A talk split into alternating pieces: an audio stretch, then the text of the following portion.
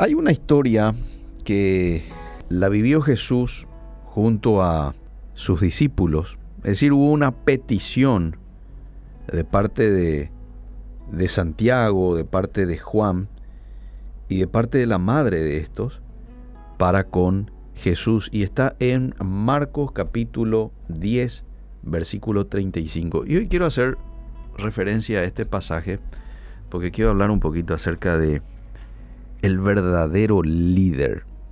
Ahí está la definición del verdadero líder. ¿Usted quiere ser un buen líder? Bueno, vaya a la Biblia, ahí uno encuentra las características, lo que hace a un verdadero líder. ¿Qué es el liderazgo? Bueno, y alguien dirá, es influenciar. Es la habilidad de conducir a otros hacia una acción.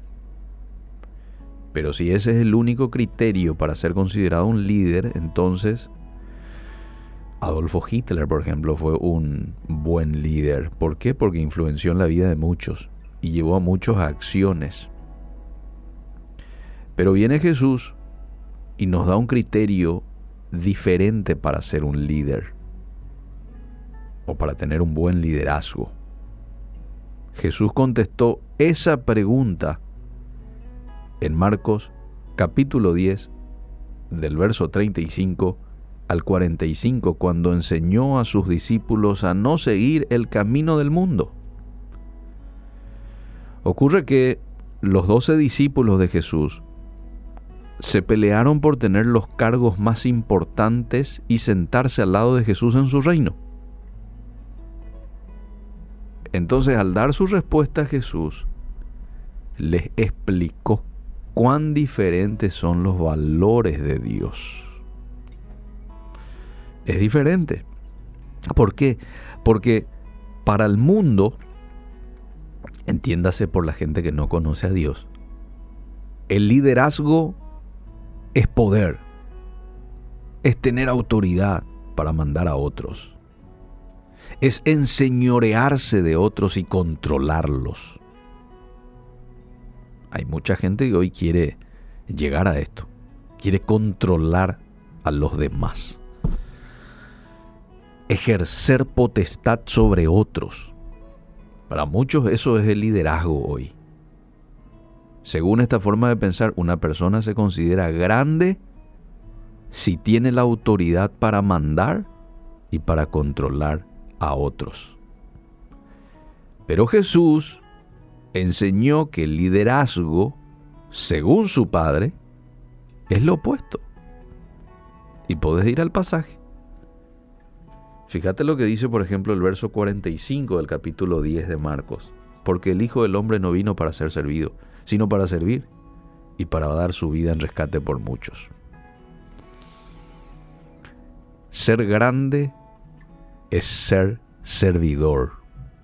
Y ser primero para Jesús es ser siervo. Jesús dijo que él mismo siguió esos valores sirviendo a otros en vez de esperar ser servido y finalmente nos sirvió su vida en rescate por cada uno de nosotros.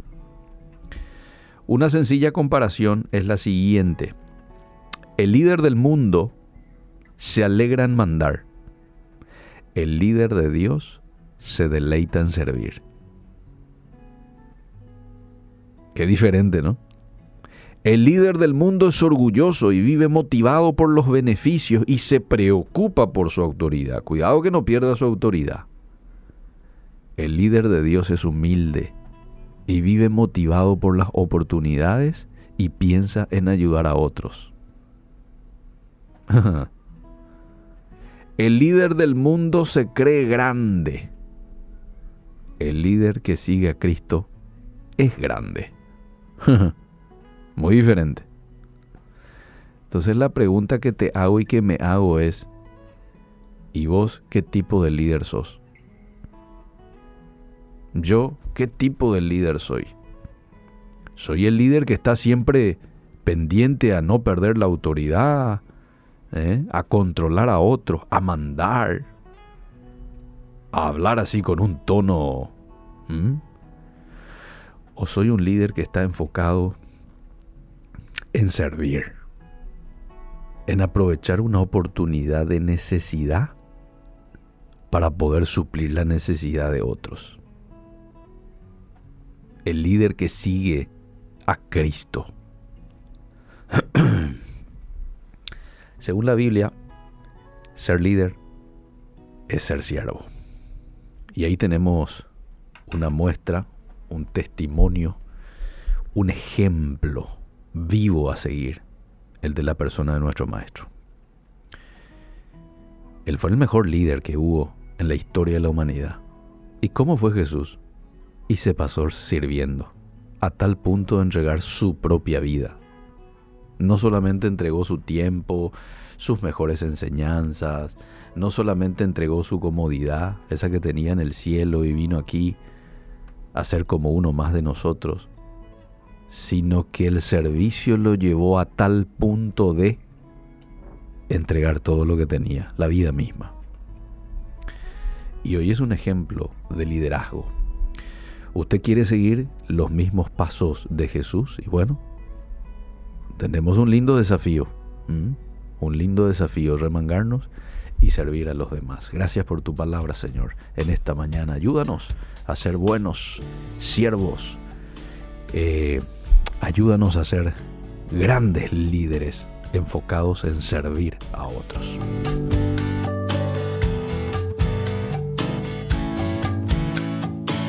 Dame una fe sencilla, como risa de niños cuando juegan, como gota de rocío que se rueda, como cruz de rústica madera. Dame una fe sencilla que se siente a la mesa de los pobres, que se alegre de alegrar sus corazones y que llore también con sus dolores. Así parecida a ti.